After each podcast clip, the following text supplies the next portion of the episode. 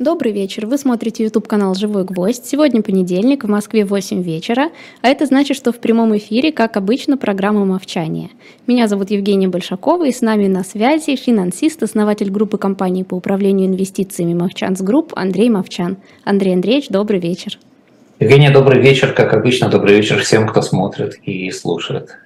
Э, сегодня мы обязательно продолжим разговор про Японию. Э, Андрей Андреевич расскажет нам все, что не успел рассказать в прошлый раз, но начнем мы, как обычно, с вопросов от зрителей, которые вы оставили э, в комментариях под прошлым выпуском. И первый вопрос от Дениса Алексеева. Он пишет, «Мне представляется очевидным, что чем больше уровень доверия между контрагентами, тем успешнее между ними экономическое взаимодействие. Скажите, пожалуйста, были ли попытки исследовать связь между уровнем доверия в стране и уровнем ее экономики?» Спасибо. А, да, на самом деле это не просто очень хороший вопрос, а очень исследованный вопрос, исследованный с разных сторон. Очень много работ на эту тему. Работы есть у Гарварда, работы есть даже у Чикаго. Хотя Чикаго не любит, Чикагская школа не любит вообще таких туманных вещей, как доверие, да, она больше, так сказать, любит цифры конкретные, но тем не менее существует много статей, много методов анализа. Эм, один из методов анализа, самый простой и понятный, это э, оценка стоимости денег, затраченных на то, чтобы увеличить доверие между контрагентами, в частности, каким образом это делается? За счет авансовых платежей, за счет э, гарантийных депозитов, искроу аккаунтов, э, да, там и так далее. Да, и все это, все это съедает деньги, все это замедляет скорость движения денег. Действительно, эти оценки делались, оценки есть. Просто ну, посмотрите, если вы говорите по-английски, да, например, просто полистайте библиотеки соответствующие, это все достаточно легко найти.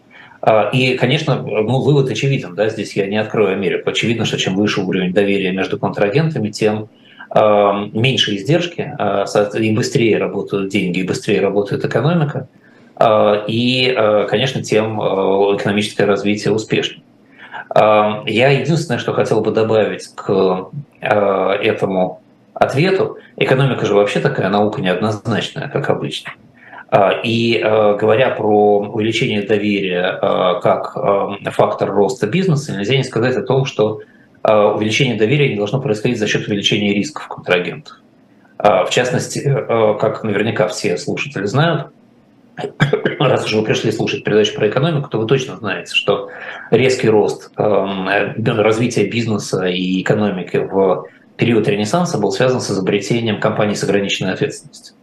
Э, здесь возникла ситуация, когда люди перестали бояться делать бизнес, потому что они не пошли бы по миру от того, что бизнес разорился.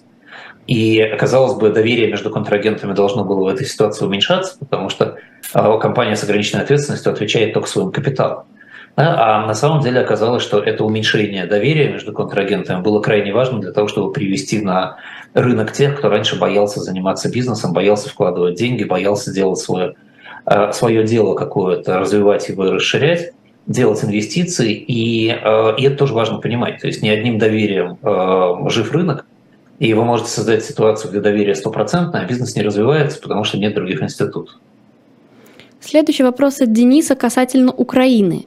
Не могли бы вы рассказать в общих чертах, как справляется правительство Украины с экономикой в условиях войны и чего стоит ожидать, если в ближайшее время не будет серьезных изменений на поле боя? Вы знаете, рассказать это в общих чертах как раз невозможно, потому что в общих чертах можно говорить про какие-то системные вещи. Да? Наверное, сами понимаете, что когда кстати, у вас есть набор э, системных факторов, одинаковых, понятных везде, да, там солдаты стоят в строю, да, очень легко описать, сколько бы их там ни было. А когда этот строй рассыпается и начинается реальное сражение, то поди опиши, что происходит. Да, надо говорить про каждого солдата фактически. То же самое сейчас происходит и в Украине. В общем, мы видим по очень приблизительным оценкам, что воловой продукт в стране падает где-то на 35-40% в этом году. Я думаю, я вижу, и вы видите, что большое количество индустрии остановилось или э, там очень серьезные изменения к лучшему. А часть территории просто не функционирует, да, где идут сражения и где оккупированные территории. А какие-то индустрии, как, э, например, там, скажем, агроиндустрии, работают и работают на удивление а, хорошо, но насколько можно хорошо работать в этих условиях, да, естественно, с потерями. В целом Украина, конечно, очень сильно с точки зрения бюджета и с точки зрения социального обеспечения зависит сейчас от западной помощи. Эта западная помощь составляет миллиарды долларов в месяц. Там 5-6 миллиардов долларов в месяц уходит на восполнение просто текущих проблем, да, на восполнение текущей разницы отрицательной в доходах и расходах. И, и тем не менее страна, страна живет, да, работают даже а, квазимонопольная отрасль, работает Укрзалезница, работает э, вся социальная система более-менее. Вот. Значит, что будет дальше? Ну, очевидно, дальше будет то же самое. Страна будет продолжать зависеть от западной помощи. Эта западная помощь будет продолжать оказываться. Пока мы видим, что в бюджетах следующего года размер помощи увеличен у западных стран на Украину. И, и так будет продолжаться какое-то время. Вот мы сегодня будем а, если успеем до этого дойти, будем говорить про Корейскую войну. Там, и мы, я не, не зря выбрал Корею, не просто потому, что я ленивый из Японии, мне далеко перебираться не хотелось, а и потому, что действительно в Корее есть много уроков для Украины в том числе. А, если про Японию мы говорили как про сказать, будущее Китая, да, то сейчас мы можем поговорить немножко про будущее Украины, глядя на корейскую модель. Вот. И э, там война продолжалась три хороших года. И еще в течение семи лет после этого Южная Корея жила фактически на дотациях э, Штатов и Европы и других развитых стран. И это, в общем, то, что ждет Украину, и, и не нужно как бы считать, что это экстраординарное явление. Нет, это некоторая реальная ситуация, которая, которая будет, и которую на Западе понимают, и которая готовится. Никита спрашивает у вас, как коррелирует между собой развитие экономики и размер налогов? Почему, например, в Швейцарии очень высокие налоги, но при этом оттуда нет массового ухода бизнеса? Швейцарии не очень высокие налоги. И вообще, когда мы говорим про страну, что там высокие или низкие налоги, все время нужно разговаривать на тему о том, для кого и какие. Налоги бывают разные. Налоги бывают там для гражданина, не гражданина, для инвестора и для человека, получающего зарплату, для э, тех отраслей, для других отраслей, для того, кто приехал недавно, для того, кто приехал давно. А в Швейцарии э, договорные налоги существуют, то есть вы можете договориться, сколько вы платите налогов в год, вне зависимости от того, сколько вы зарабатываете. В Швейцарии есть налоги на глобальное имущество, а, и платя эти налоги, вы в некоторых случаях избавлены от налога на глобальный доход и даже на местный доход. То есть Швейцария страна, у которой очень гибкая система налогообложения построена. А, кроме того, швейцарцы могут себе позволять брать высокие налоги, потому что они дают тебе взамен что-то, ради чего ты эти налоги готов платить. И это тоже очень важно. И я бы сказал, что уровень налогов иногда связан с тем, что страна настолько хорошо развита, что она может себе позволить эти налоги брать. А, иногда бывает по-другому. Иногда бывает, что страна пытается брать высокие налоги, а развития нет, поэтому налоговая база сокращается и бизнес в стране ухудшается. Иногда бывает, бывает еще по-другому. Страна, как, скажем, Объединенные Арабские Эмираты или Саудовская Аравия, они очень богатые сами по себе, они могут позволить себе налогов не брать почти вообще и таким образом способствовать развитию местного бизнеса и перераспределению местного богатства. А, как правило, развивающиеся страны берут налогов меньше, чем развитые. И, как правило, дискриминация налоговая, то, что в э, Британии издевательски называется fair share, да, то есть справедливая часть. Да, то когда люди, которые больше зарабатывают, платят намного больше, чем те, кто меньше зарабатывает. Да, вот, как правило, это свойственно странам развитым. А, хотя бывают, конечно, исключения. А, и там Россия, например, является страной исключением из а, многих правил налоговых, в России э, налоги на капитал очень низкие по сравнению с другими странами, а налоги на труд очень высокие по сравнению со многими странами. Кроме того, в России налоговая система, с одной стороны, очень плоская, то есть вот этот fair share как раз не работает. Да? Здесь налог, подоходный налог платится с нуля доход. Этого практически нигде нет в других странах. А, а, в, а с другой стороны, э, в России очень жесткая система включения базы. То есть в Великобритании а, ну, мне сложно придумать, что не исключается из налоговой базы, если вы хотите реально, скажем, снизить налоговую базу. А в России мне сложно придумать, что у нее включается. Уж если вы захотели брать налог, то можно оспорить что угодно. А, поэтому нет таких однозначных корреляций, там лучше развивается экономика, хуже, ниже налоги, выше. А, часто бывает правильно снизить налоги для того, чтобы ускорить развитие. Часто, но совершенно не всегда. И Эм, совершенно не обязательно, что если вы снизите налоги, вы получите лучшее развитие. Кроме того, еще всегда будет вопрос, а какие налоги вы конкретно снижаете. Да, там в России есть очень богатый опыт снижения налоги на, налогов на конкретные организации или в конкретных регионах, или на конкретного типа предприятия. И всегда это вообще, говоря, приводило к очень резким перекосам без развития. Там, вспомните, скажем, безналоговый импорт алкоголя и сигарет Русской Православной Церкви или льготы для Союза ветеранов Афганистана, или Калмыкию, и там компании с привлечением труда инвалидов и так далее. Да, в конечном итоге мы получали классические большие схемы ухода от налогов, а, вокруг которых крутились бандиты, мошенники, отмыватели, а, и никакого развития при этом не происходило. То есть ну, это, это большая наука. Здесь всегда надо хорошо думать, прежде чем как менять налоги. У Константина вопрос из двух частей. Э, хочется узнать ваше видение макро на ближайший год, а именно, видите ли вы проблему на мировом рынке госдолга? Могут ли, например, проблемы английского или японского госдолга утащить рынок госдолга США? И в дополнение, Минфин России активно размещает облигации федерального займа. На данный момент это сумма под 2 триллиона. Видите ли вы риски на горизонте 5-7-10 лет дефолта по типу 98 года?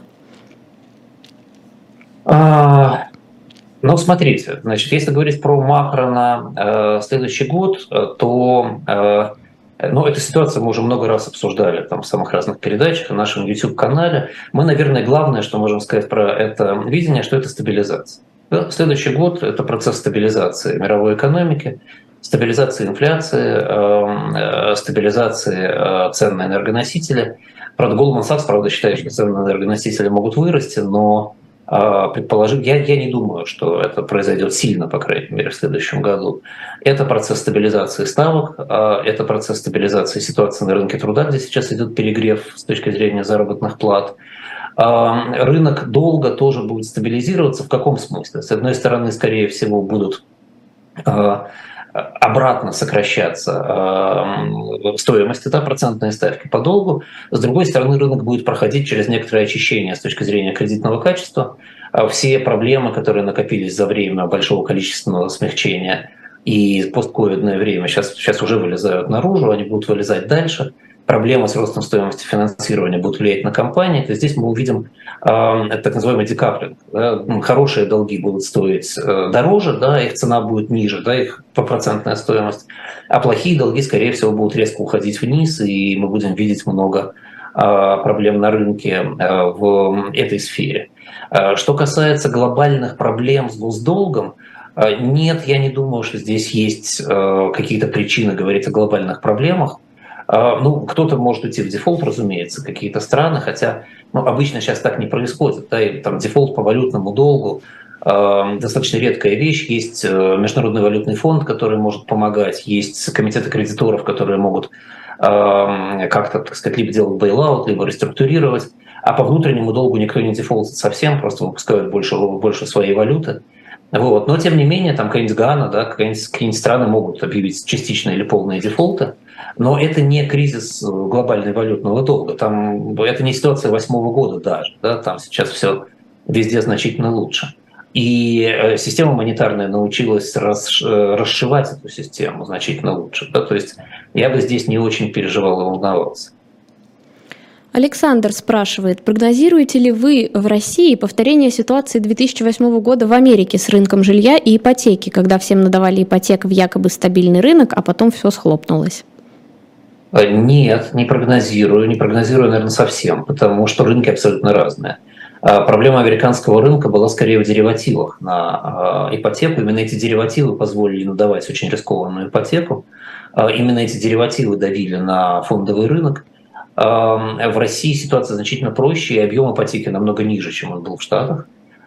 И управляемость этой ипотеки намного выше, потому что государство просто традиционно приходит и выкупает проблемы ипотечников – и, скорее всего, и будет делать так на следующем этапе. Количество дефолтов по ипотеке будет значительным, безусловно, но это проблема, э, которая разрешается в России стандартно. Да? Делается бейлаут за счет налогоплательщиков, э, и, он будет сделан и здесь. Тут э, никаких сомнений у меня, например, нет. Опять же, да, мы знаем, что российское руководство умеет действовать абсолютно не как сказать, неадекватно, нет, наверное, это неправильно говорить мне, поскольку я все-таки, ну кто я такой, чтобы так говорить, но, скажем так, непредсказуем относительно здравого смысла. И поэтому, так сказать, если в какой-то момент оно решит, например, что не надо выкупать ипотечников, надо дать возможность э, разориться банкам и девелоперам, да, ну такое тоже может быть, но я в этом сильно сомневаюсь. То есть если суммировать, я думаю, что, во-первых, масштаб проблемы далеко не как в Америке, а значительно меньше, э, и еще долго, много лет будет значительно меньше. Во-вторых, государство привыкло выкупать такие вещи и будет продолжать выкупать. И в-третьих, в принципе, для того, чтобы развивались такие пузыри, нужны многократные э, и многоуровневые деривативы, построенные на а, этом продукте, а у нас продукт, в общем, совершенно бездеривативный в России. И последний на сегодня вопрос от Никиты. Андрей Андреевич, скажите, пожалуйста, почему так много аналитиков и управляющих по всему миру надеются на устойчивость рынка в 2023 году, когда, наверное, один из самых надежных индикаторов будущего состояния экономики, а именно спред между доходностями длинных и коротких облигаций, находится в ненормальной отрицательной зоне. Ведь за последние 50 лет после ухода спреда в отрицательную зону почти всегда в течение года-двух наступал кризис, сопровождающийся серьезным падением рынком. Кто ошибается? Умные деньги, которые формируют спред доходностей, или аналитики и управляющие, которые не хотят распугивать своих клиентов мрачными прогнозами? Вопрос отличный. Эм, давайте я попробую рассказать, как, на мой взгляд, выглядит эта картинка.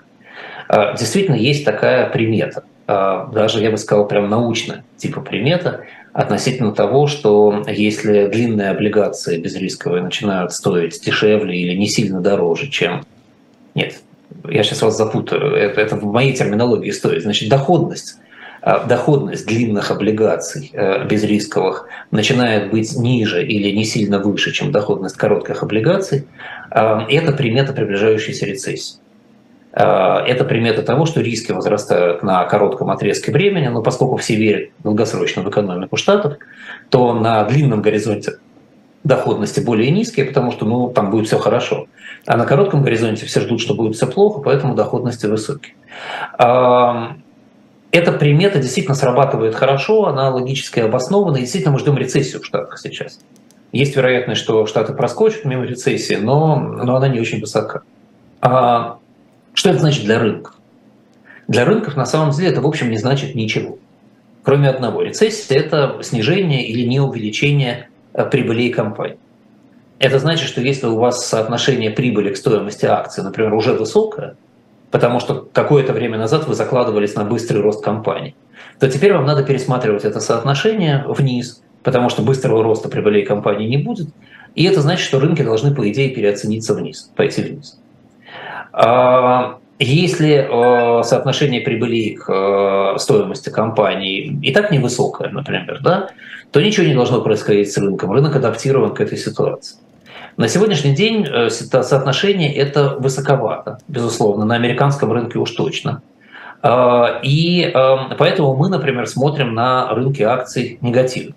Мы считаем, что следующий год это, скорее всего, год умеренного снижения и, во всяком случае, высокой волатильности рынков акций. И примета здесь не только это, здесь еще и то, что монетарное ужесточение происходит, и ставка продолжает еще расти. И это тоже влияет на спрос на э, рынке акций. И то, что риск премии очень низкий относительно сегодняшних ставок. Э, то есть взгляд негатив. Э, что здесь не так да, в этой простой картинке? Значит, ну, во-первых, если у нас взгляд негативный, у вас взгляд негативный, у всех взгляд негативный, рынки давно должны были еще упасть до уровня, когда взгляд стал бы позитивным. И если, рынки, если мы считаем, что рынки упадут, а рынки все еще не, не упали до этого уровня, значит, у кого-то взгляд другой. А, и, и в этом смысле мы можем быть правы, можем быть неправы. Они могут быть правы, могут быть неправы. Посмотрим. Да, там, я, я могу сейчас начать хвастаться своими регалиями и предсказаниями успешными, но мы сейчас не об этом с вами говорим. А, вот. А, значит, точно кто-то честно думает, что это не так. Второй момент. Очень многие управляющие и э, брокера э, по той или иной причине должны оставаться в рынке, просто по своему мандату. И они остаются в рынке, не продают, и это поддерживает цены. И это одна из причин, почему сейчас, возможно, цены выше, чем мы ждем в будущем. Но, смотрите, здесь же возникает парадокс. Если они должны оставаться в рынке, они и дальше будут оставаться в рынке.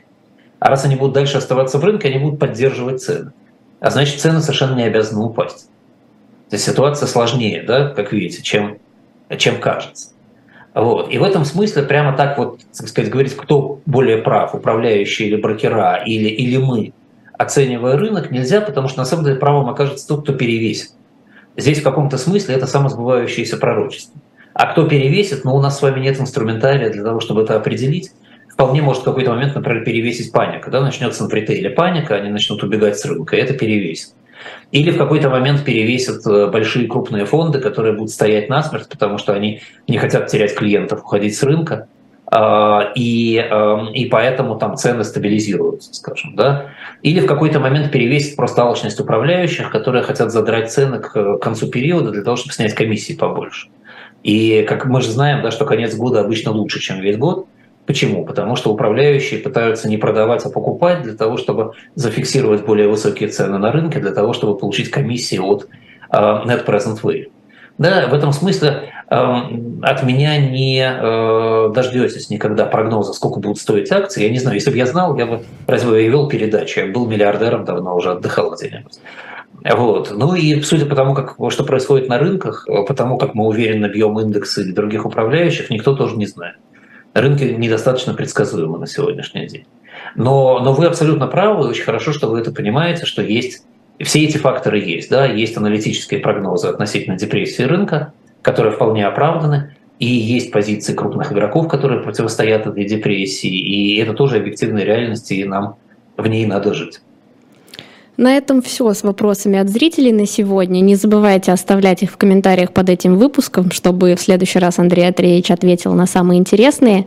И прежде чем мы перейдем, продолжим разговор про Японию э, из прошлого выпуска, э, хочу напомнить зрителям, что нам очень нужна ваша поддержка. Именно благодаря вам мы можем выходить в эфир.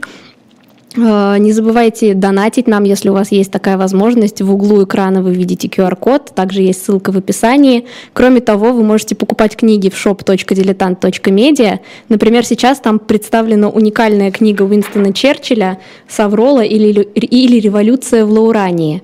Э, почему она уникальна? Потому что мы знаем Черчилля как автора публицистических, исторических и политических произведений, а это его художественное произведение, где в качестве главного героя он изобразил самого себя и вложил туда черты своего характера и свои представления о жизни.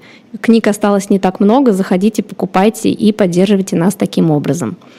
А, ну а теперь к Японии продолжим. Андрей Андреевич в прошлый раз рассказал нам про историческую часть и обещал рассказать дальше и назвать какой-то один фактор, который отличался от, будет отличаться от того, что мы слышали в прошлом выпуске.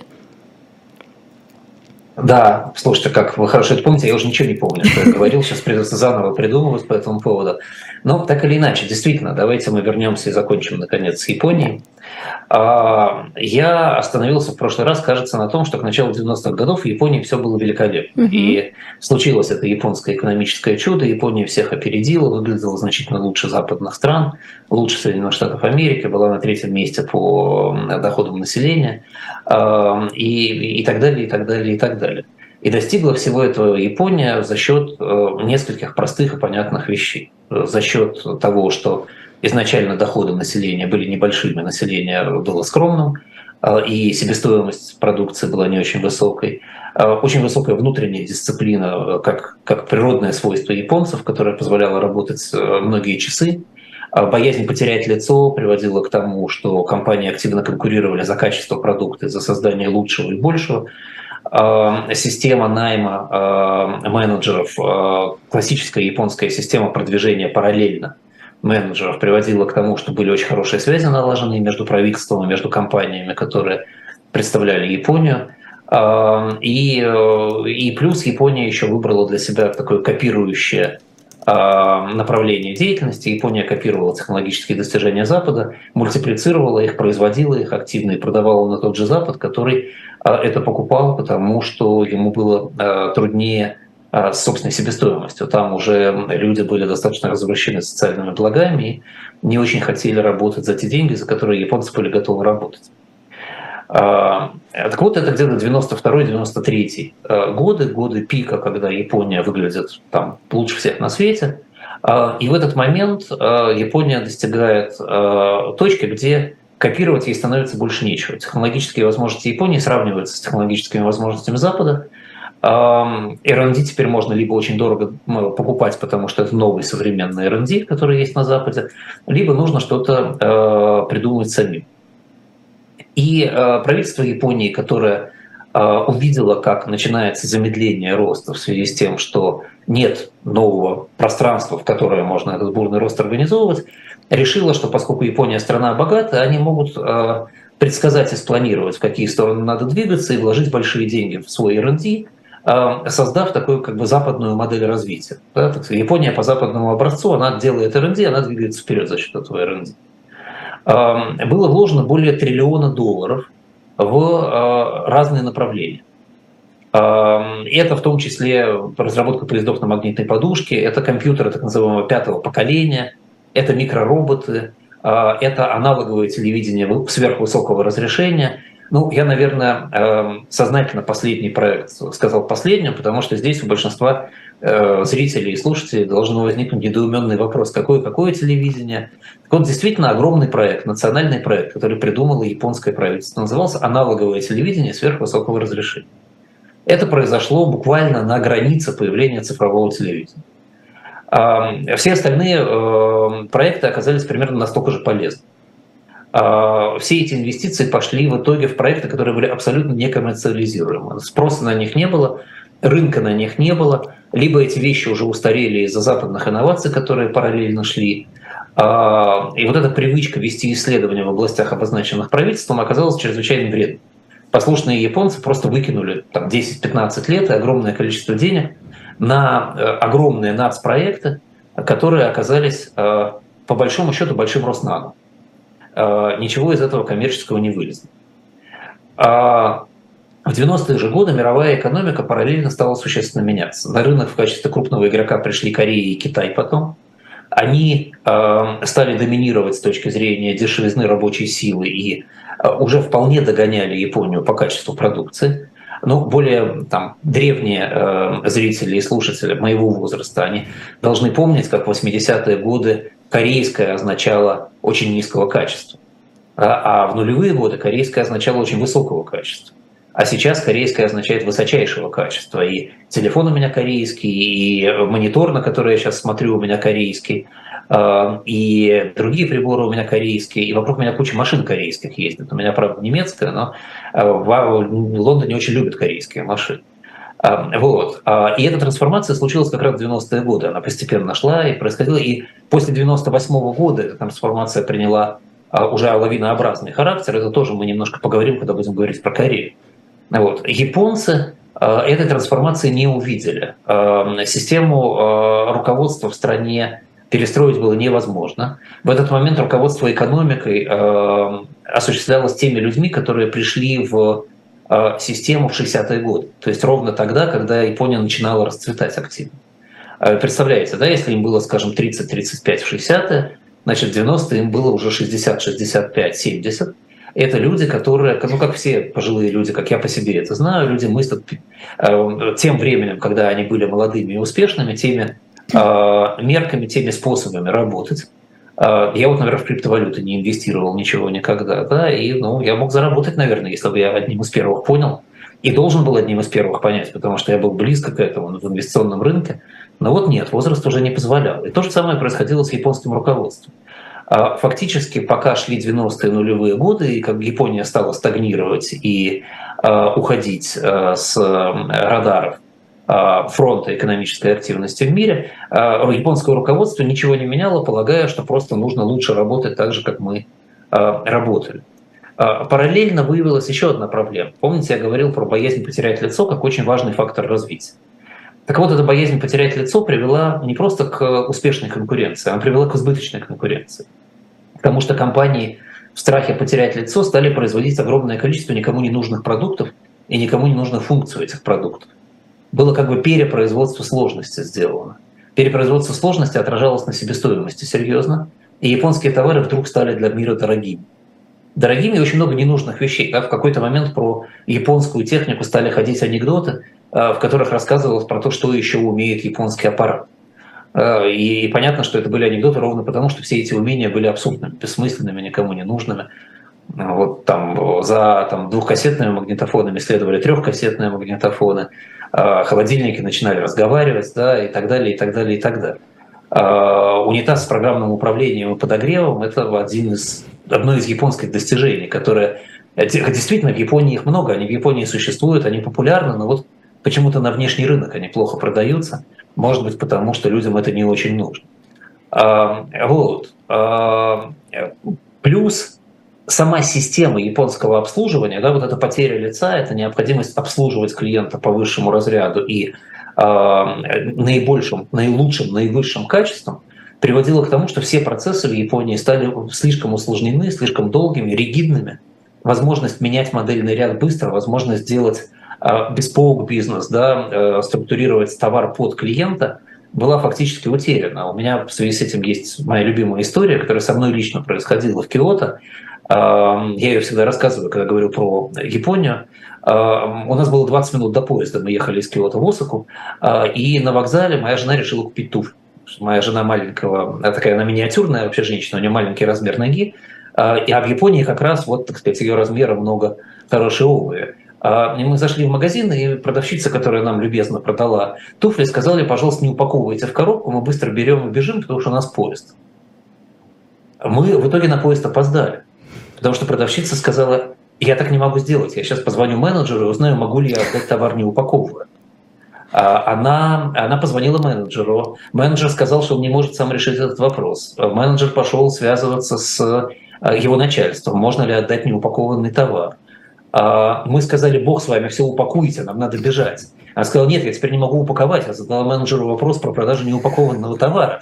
У меня нет инструкции, что я могу неупакованное отдать. В общем, в итоге, я не помню, сколько это продолжалось, но минут 40 точно. И мы, конечно, на поезд опоздали, естественно, как положено, да, и так далее. Вот. Это, это характеризовало японскую экономику, которая на этом великолепно выросла изначально, а потом стала тормозиться. А, я как-то в а, Токио вел переговоры с руководством банка Намура. Намура – один из крупнейших японских банков. Возглавлял тогда этот банк а, Такуми Шибата-сан, выпускник Гарварда – невероятно образованный, умный человек, который великолепно говорил по-английски, там лучше англичан, ходил в западном костюме, вообще вел бизнес как бы по-западному. Я приехал со своим партнером, с э, сотрудником. А, он, естественно, по-японски, поняв, что я приехал вдвоем, тоже вызвал срочно какого-то своего партнера, сотрудника на переговоры. Мы пришли в переговорную, пришли они в переговорную. А, мой партнер стоял ближе к окну, смотрел в окно, я стоял ближе к двери. А, значит, мы вошли, он, они вошли, мы поздоровались. Все очень хорошо. Я ждал, что меня пригласят сесть за стол. Шибата сам отказывался продвигаться к столу, стоял, разговаривал со мной о погоде, о жизни, о том, как мне нравится рыбный рынок в Токио. Значит, 3 минуты, 5 минут, 10 минут, 15 минут, 20 минут. Значит, через 20 минут его партнер Э, наклонился ко мне и тихо сказал, поменяйтесь местами. Окей, ну в Японии не надо спрашивать, да, мы поменялись местами с э, моим коллегой. А, в этот момент Шибата сам просветлел, сказал, давайте сядем, поговорим о бизнесе. Значит, я сел ближе к окну, он сел ближе к окну. А, мы сели, мы начали говорить о бизнесе. Потом, когда я уже ушел, я стал спрашивать у японцев, что происходило. Они сказали, как ты не понимаешь, что происходило. А, более старший по должности должен сидеть ближе к окну. А, но если бы Шабата-сан сел ближе к окну, а вы бы сели дальше от окна, он бы вас оскорбил этим. Поэтому он не мог сесть вообще. И поэтому надо было, чтобы вы поменялись. Сказать вам это он тоже не мог, потому что это вас бы оскорбило. А вот, вот, вот это Япония. Да? Япония современная, это было не так давно. И все эти вещи, конечно, очень сильно мешают развитию тогда, когда ты прошел этап начальной консолидации, и когда ты э, построил экономику догоняющую, догнал, и что с ней делать дальше, ты должен быть более эффективным. Более эффективным ты быть не можешь, а, а параллельно ведь на, на этом фоне да, вот такой ситуации в Японии шли очень большие социальные сдвиги. Япония, э, открытая для мира, э, стала источником мирового туризма. Я думаю, те, кто постарше, помнят, что то, что сейчас называют китайские туристы, да, тогда называли японские туристы. Вот эти большие группы людей, которые все фотографировали. В 80-е 90-е годы это были японские туристы, еще пока не китайские. И эти люди, уезжавшие учиться, уезжавшие посмотреть мир, начавшие общаться с другими людьми, они начали приносить западную культуру обратно в Японию.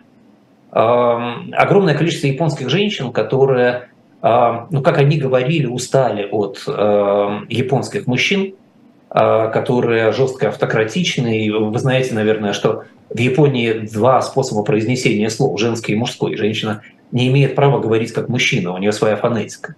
Да, вот его, женщины, уставшие от этого, стали выходить замуж за э, иностранцев, а иностранцы были совершенно счастливы, потому что японские женщины, они-то думали, что они эмансипируются таким образом, а для э, американцев они были невероятно покладистыми при этом. Вот. И все это начало разрушать модель, в которой японец получает мало, живет на маленькой кроватке в углу маленькой комнатки и работает очень много. А, в 1970 году а, японский рабочий работал 2300 часов в год в среднем, а американский 1900. В 1995 году американский продолжал работать 1900 часов э, в день, что с ним сделается, собственно, а японский работал уже 1900 часов, как американский в среднем. То есть это 15% падение производительности сразу же. А при этом за эти же 30 лет, а, где-то с 70 по 2000 год, средняя годовая зарплата японцев выросла в 10 раз. А, и это не, было, не соответствовало ни росту эффективности труда, естественно, да, ни, ни росту вовлеченности, ничего. Да, в 95 году средняя зарплата японца 40 тысяч долларов в год, средняя зарплата американца 29 тысяч долларов. То есть Япония по себестоимости, чистой себестоимости трудовой, резко обогнала даже Соединенные Штаты Америки, что говорить о Китае или о э, Корее. А, а, а в Китае с 1978 года шли реформы Дун Джаопина. И к середине 90-х годов Китай растет со скоростью 11% в год, а средняя зарплата, э, хочу потратить полминуты, угадайте, Жень, какая средняя зарплата в Китае в этот момент была? Значит, 40 в Японии, 29 в Штатах – Э, ну, я думаю, ниже еще тысяч двадцать. Я тоже думаю, что тысяч двадцать. Слышали у вас китайцы? Тысяча долларов была средняя Ого. зарплата в Китае в 95 году. А представляете, да, какое конкурентное преимущество у страны в этот момент возникает? Mm-hmm. И сколько часов работал средний китаец, мы не знаем. У нас нет такой статистики, видимо, потому что калькулятора не хватает. А, вот. А, и подсоединяется, естественно, Южная Корея, естественно, подсоединяется Вьетнам, подсоединяется Малайзия. Они все становятся серьезными конкурентами. После 1991 года разваливается Советский Союз, э, западные страны облегченно вздохнули и решили, что с Китаем можно работать легче и спокойнее, потому что нет больше этой оси Китай-Россия, Китай-СССР, прошу прощения. А, и э, тогда, в 90-е годы, была идея действительно про, так сказать, два мира, две системы, добрососедское сотрудничество. Э, китайцы в этот момент стремились на Запад, стремились открываться. И и Япония фактически перестала быть таким форпостом во враждебном мире. Там СССР больше не враждебный, Китай толком не враждебный, Корея отличный форпост, не только Япония в этом месте. Да, с Вьетнамом вроде бы кстати, договорились и начали нормально работать. То есть нам не нужно поддерживать искусственно Японию как нашего агента. Япония стала одной из многих. Параллельно к этому же времени, к тому же 90-му году, а, на рынке Японии возникает совершенно феноменальный пузырь стоимости активов. А, и а, вопрос здесь был, и проблема была не столько в том, что бурный рост Японии, японское чудо действительно привлекали инвесторов. Это тоже правда, это было. Но а, главной проблемой были махинации крупных корпораций. Вот тех самых крупных компаний, наследников Зайбацу да, периода Мейджи. Это не ругательство, это название крупной корпорации японской. Как бы слово «крупная корпорация» да, это означает. Вот. Эти, эти компании, которые продолжали функционировать как лидирующие японские компании, мы немножко о подобных компаниях в Корее поговорим, поговорим, почему там сложилось по-другому, не как в Японии. Вот. Они практиковали кросс-владение акциями друг друга в большом объеме. То есть фактически они владели друг другом, что позволяло топ-менеджменту фактически контролировать эти компании. Очень знакомая российская история. Да? И к 90-му году, к 90-м годам в Японии сложилась так называемая японская практика дзайтек. А, они а, спекулировали акциями друг друга, ну, друг с другом торговали своими акциями и отражали а, спекулятивные прибыли от этой торговли на своем балансе как часть прибыли, как часть от прибыли от основного бизнеса. То есть, по сути, они фактически продавали друг другу акции друг друга все дороже и дороже, недвижимость друг друга все дороже и дороже, и таким образом улучшали свои финансовые показатели. Потому что это же Япония. В России или в какой-нибудь Латинской Америке или даже в Штатах, наоборот, финансовые показатели бы стремились немножко преуменьшить для того, чтобы меньше налогов заплатить. Но здесь всем руководил менеджмент, а не акционеры – а акционеры все боялись потерять лицо, и им нужно было, чтобы прибыли было больше у их корпорации. И поэтому налоги они готовы были платить, но главное показывать рост бесконечно. Поэтому росли в цене а, очень сильно активы. А, низкие ставки процента, которые держал японский центральный банк, поддерживали эту ситуацию. А, в 90-м году средняя стоимость недвижимости в пригородах Токио была в 20 раз выше стоимости недвижимости на Манхэттене. Было даже одно здание в, э, в Якогаме, по-моему, да, это тоже такой уже к этому моменту был пригород Токио, которое, э, стоимость метра которого была в 350 раз выше, чем средняя стоимость недвижимости на Манхэттене. Кто-то посчитал, ну это не, это не правильный, не точный подсчет, потому что никто не продавал Королевский дворец Токио. Но было посчитано, что стоимость земли под Королевским дворцом в Токио а, равна столько же, сколько стоимость всей земли в штате Калифорния в 1990 году. А, этот, этот пузырь, он, он не мог прожить вечно. Да? И, естественно, с первыми признаками стабилизации он должен был лопнуть. В 90-м году суммарная стоимость японских акций оценивалась в две капитализации, суммарная стоимость японских активов в две капитализации мирового рынка акций и в 20% от общей мировой стоимости активов.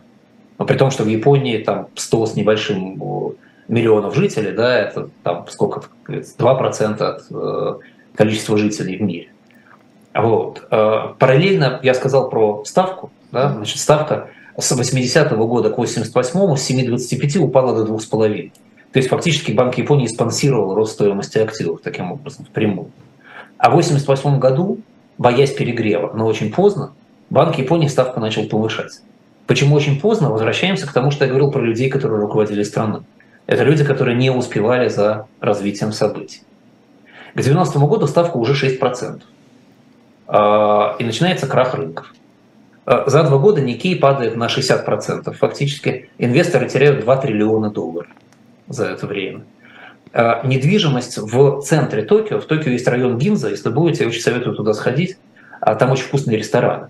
Э, вот район Гинза, э, средняя недвижимость в районе Гинза стала стоить 1% от той цены, которая была в 1989 году.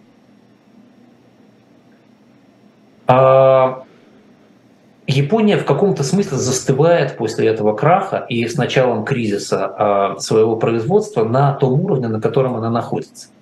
Банк Японии оставляет э, высокую ставку, не снижая ее, несмотря ни на что. А, она а, до 2007 а, года, до кризиса 2008 года, всегда в реальном выражении было минимум 3% годовых. Первый результат этого – это сосредоточение в руках государства всей финансовой системы страны. Потому что, конечно, только государство могло финансировать бизнес и бюджет в условиях таких ставок. Государство делает, естественно, наращивая долг. Долг становится 250% ВВП. А, ну, 43% долга принадлежит Банку Японии. Это означает, что очень высокий объем эмиссии просто делался в этот момент. А, но, тем не менее, а, надо понимать, что Япония перешла к абсолютно другой реальности, когда, продолжая быть большим производителем, продолжая копить резервы, у Японии, по-моему, третий сейчас в мире резервы по объемам, что-то порядка 1,4 триллиона долларов – а, Япония при этом очень много занимала. А, занимала по низкой ставке, потому что очень надежная страна, а при этом держала высокую ставку рефинансирования внутри страны. И таким образом сумела удержать себя от краха и масштабного кризиса. Япония на сегодня – это страна с низкой производительностью. На 28% производительность труда ниже, чем в среднем по OECD странам. А, при этом а, в Японии очень высокий participation rate, работает очень много людей, в том числе очень пожилого возраста, 80% примерно participation rate, 70% в среднем по OECD и 60, вот если мы, помните, разговаривали про Штаты, 60 в Америке. Вот. При этом разница в зарплатах мужчин и женщин более 25%. То есть Япония немножко застряла еще при таком высоком participation, Япония застряла еще в тех временах, когда женщины мало участвовали в экономике. А, только 7% женщин получают образование по техническим специальностям в Японии. Даже в Британии, где плохо с техническими специальностями, 18%. А, Япония а, кажется со стороны высокотехнологичной страной, на самом деле это не так. Например, только 10% официальных документов можно заполнить онлайн. Все остальное нужно то есть ручку, бумагу отправлять по почте или заходить в соответствующий орган власти. В среднем по OECD это 45%. То есть, если кто-то продолжает думать, что Япония высокотехнологическая страна, технологичная страна, это не так. А, среднее потребление углеводородов в Японии сильно выше, чем в OECD странах. С новой энергетикой там хуже, чем в, в среднем по развитым странам, несмотря на то, что география очень благоприятная. Приливы, волны, ветра, тем не менее в Японии это развивается не быстро. Вот. А, экономика держится, экономика стабильна, экономика держится за счет а, большого объема действий государства – в том числе государство практически гарантирует от банкротства. Государство удерживает э, страну от сползания в какие-то, там, скажем, кредитные кризисы или кризисы перепроизводства э, активным манипулированием денежными средствами. Э, там очень мощная система э, страхования депозитов, страхования вкладов. Фактически все банки японские гарантированы правительством. Э, и э, это такой вот, там, скажем, квазинациональная экономика а, с наследием очень а, большого объема а, бизнеса, который ведется на экспорт. Японский экспорт продолжает превышать, хронически превышать импорт. Япония очень самодостаточная страна еще с 60-х, 70-х годов, когда идея покупать японское была крайне популярной, и Япония стала крайне диверсифицированной страной, производящей практически все, кроме углеводородов фактически да, это все э, формирует действительно уникальное японское состояние стагнации без э, депрессии и э, перманентного легкого, э, но не очень ощутимого внутри Японии кризиса. Япония замечательный пример такого как бывшего гиганта, да, экономики, которая при определенных внешних обстоятельствах пережила э, большой бум, а, а потом обстоятельства изменились, а экономика не изменилась никак. И адаптировалась она к отсутствию своих изменений к изменившемуся миру, просто проигнорировав этот факт и существуя так, как будто бы ничего не произошло. А, в этом смысле, наверное, сразу надо ответить на возникающий очень часто вопрос у телезрителей, а может ли быть европейское или американское будущее японским? Mm-hmm. Так вот, оно не может быть японским никаким образом, просто потому что Япония – это страна с постоянным позитивным сальдо торгового баланса, Э, страна, э, которая имеет очень большие резервы, и страна, чей долг считается безрисковым, несмотря на его огромный размер. Э, ни Америка, ни Европа не могут этим похвастаться. Америка и Европа очень сильно зависимы от импорта товаров и услуг, и в том числе зависимы от инвестиций. Да, если помните, я говорил, 800 миллиардов фунтов – это нет отрицательная позиция британская в инвестициях, поэтому будущее Э, японского типа э, Америку и Европу не ждет. Какое будущее ждет Америку и Европу, мы с вами можем поговорить уже в следующем году, разумеется. И мы обязательно поговорим о разных идеях далекого будущего Америки и Европы. А пока, наверное, правильно сказать, что э, будущее японское ждет Китай в какой-то момент. Китай развивается абсолютно тем же образом, по несколько другим причинам, но китайская экономика выстраивается очень похожая на, на Японию. А, Китай прошел а, сейчас, ну, наверное, все стадии до японской середины 80-х годов, может быть, начала 80-х годов. А Китай уже начинает замедляться. Китайские власти делают некие ограниченные выводы из японского опыта, в том числе не допускают таких страшных пузырей на своих рынках, хотя пузыри там, конечно, есть. Мы сейчас их видим, и пузырь недвижимости, и пузырь фондовых активов там есть. И, конечно, долговые проблемы китайские значительно серьезнее, чем проблемы японцев, потому что китайцы не так боятся потерять лицо. У китайцев вообще нет этой проблемы с качеством. И, и это одна из проблем Китая, которая будет отражаться на его экономике дальше, и которая не отражается на экономике Японии, да, вопросы качества. Вот. Но так или иначе, когда мы говорим, как выглядит Китай через там, 10-15 лет, я думаю, что Китай тоже будет выглядеть как бывший гигант, как страна, в которой наступила Э, наступил ну, либо медленный рост, либо стагнация. Страна, которая попробовала и не смогла стать лидером в инновациях, А Китай как раз сейчас проходит период пробы. Да, он пытается стать лидером в инновациях. Страна, чье копирующее развитие исчерпано, а развитие за счет внутреннего рынка так и не наступило, потому что внутренний рынок сжат своими недемократическими конструкциями. И если говорить о том, что нужно Японии, например, да, Японии, конечно, нужно уменьшать регуляцию, и в, том, прежде, в первую очередь регуляцию социума, нужно переходить к меритократии, от равенства возможностей, нужно искать новые ниши, в которых экономика может развиваться – а, а Китаю нужно, конечно, демократизироваться и развивать свои свободы внутри, которые дадут возможность внутреннему рынку раскрыться, а, э, китайцам, самим живущим в Китае, потреблять намного больше и создавать намного больше. А, нужно открытие социальных лифтов, вне партийных и вне, вне административных, которые позволили бы людям двигаться, развиваться. Нужно нормально отрегулировать миграцию внутри страны, а не теми драконовскими законами, которые сейчас есть.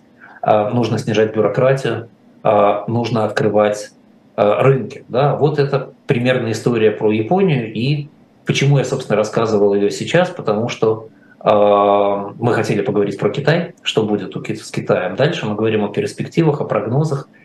Ну и вот примерно это, на мой взгляд, Китая ждет. Да? И опять же, в следующем году мы, конечно, будем возвращаться к китайской теме и говорить про реформы Си Цзиньпина, которые сейчас идут, и говорить про китайские страхи и про китайские попытки. И, и про Тайвань обязательно поговорим.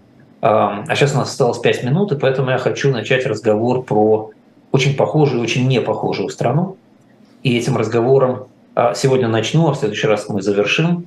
А, завершить разговор про восточную экономику и ее скажем так, западные приложения и перспективы на ближайшие годы.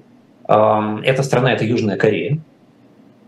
И начать, наверное, просто нужно с рассказа про диспозицию. Южная Корея – это половинка Корейского полуострова, например. Южная половинка Корейского полуострова. Вообще, наверное, если сравнивать мировые экономики и страны, то а, только Израиль обладает а, схожим по уровню качества географическим положением.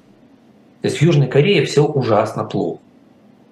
Она находится а, вокруг крупных, исторически сформировавшихся враждебных держав, отрезана от суши одним государством, и мало того, что одним государством, еще и горной цепью, которая оставляет только там узкий проход в Китай, ну и сейчас есть там узкий проход с этого полуострова в Россию, но понятно, что это кстати, уже послевоенное э, появление России там. Вот. А Южная Корея – это страна тихоокеанского климата с циклонами, с ураганами. А южная часть Корейского полуострова лишена всяких полезных ископаемых. А она покрыта сопками, холмами, гористая, там неудобно вести сельское хозяйство. Фактически в Южной Корее только 29% территории земли пригодна к э, сельскохозяйственной обработке. А, на одно домохозяйство в 1953 году, 1953 год – это год образования государства Южной Кореи, на одно домохозяйство приходилось меньше одного гектара обрабатываемой земли. Для сравнения, в России приходится больше двух гектар на одно домохозяйство обрабатываемой земли. На 58 миллионов домохозяйств и 129 миллионов гектар обрабатывается. И это при том, что в России обрабатывают мало, и можно было бы обрабатывать намного больше. Соответственно, э, Южная Корея начиналась э, без всяких сюрпризов. В 1962 году, это 60 лет назад, это там, практически 10 лет после э, того, как Южная Корея нормально образовалась, ВВП на душу населения Южной, в Южной Корее был 100 долларов в год. Цифра, которую сейчас сложно представить. Да, то есть это люди, которые жили, в общем, в абсолютной нищете. А сам ВВП был в полтора раза ниже, чем в Таиланде. А, и вот эти 100 долларов в год, это те времена, это примерно Гаити или Эфиопия. Вот такой уровень. Да? Ну, нищая страна. А, спустя 20 лет, в 1982 году, ВВП Южной Кореи был в 16 раз меньше, чем в Японии. Но на человека уже был 2000 долларов. То есть за 20 лет он вырос в 20 раз. Ну, хороший рост, но опять же мы с вами можем сказать, что очень низкая база, и потому что такое 2000 долларов. Ну, ну в 1982 году это не неплохо, да? А, в 1982 году в СССР он был где-то 3,5, так если, если посчитать аккуратно. Да, но, но все равно, да, в СССР, в достаточно нищем СССР, это все-таки было больше там почти в полтора раза. В 2021 году ВВП Южной Кореи 1,8 триллиона долларов. Это столько же, сколько у России. Но население там 50 миллионов человек. То есть это его подушевой ВВП и ее подушевой ВВП. 36 тысяч долларов на человека в три раза больше, чем у России. Южная Корея практически догнала Японию по подушевому ВВП. А, и эм, этот ВВП очень резилен. А он в 2020 году упал всего на 2%, в 2021 вырос на 4%. В 2022 году ВВП Южной Кореи растет на 2,7%. А, При этом около 40% ВВП – это экспорт. Это очень мощная экспортная страна. Всего 766 миллиардов, да, сравните с российскими. Максимальным экспортом в 400 с копейками миллиардов. И в основном экспорт высокотехнологический. Шестое место в мире по объемам экспорта, а впереди только Китай с Гонконгом, Штаты, Япония, Германия и Нидерланды. Но Нидерланды – это хаб э, всего мира, да, и хаб Европы, то есть даже нельзя говорить о том, что это шестое место, скорее всего, это можно назвать пятым местом в мире. А время наше на этом подходит к концу. Да, давайте а... на этом закончим и продолжим про Южную Корею в следующий раз, как узнаем, как она смогла да, достичь всего этого. Я надеюсь, что я вас заинтриговал. А, да. В следующий понедельник э, поговорим про Южную Корею до конца и попробуем ответить на столько вопросов, сколько у нас еще осталось, сколько будет.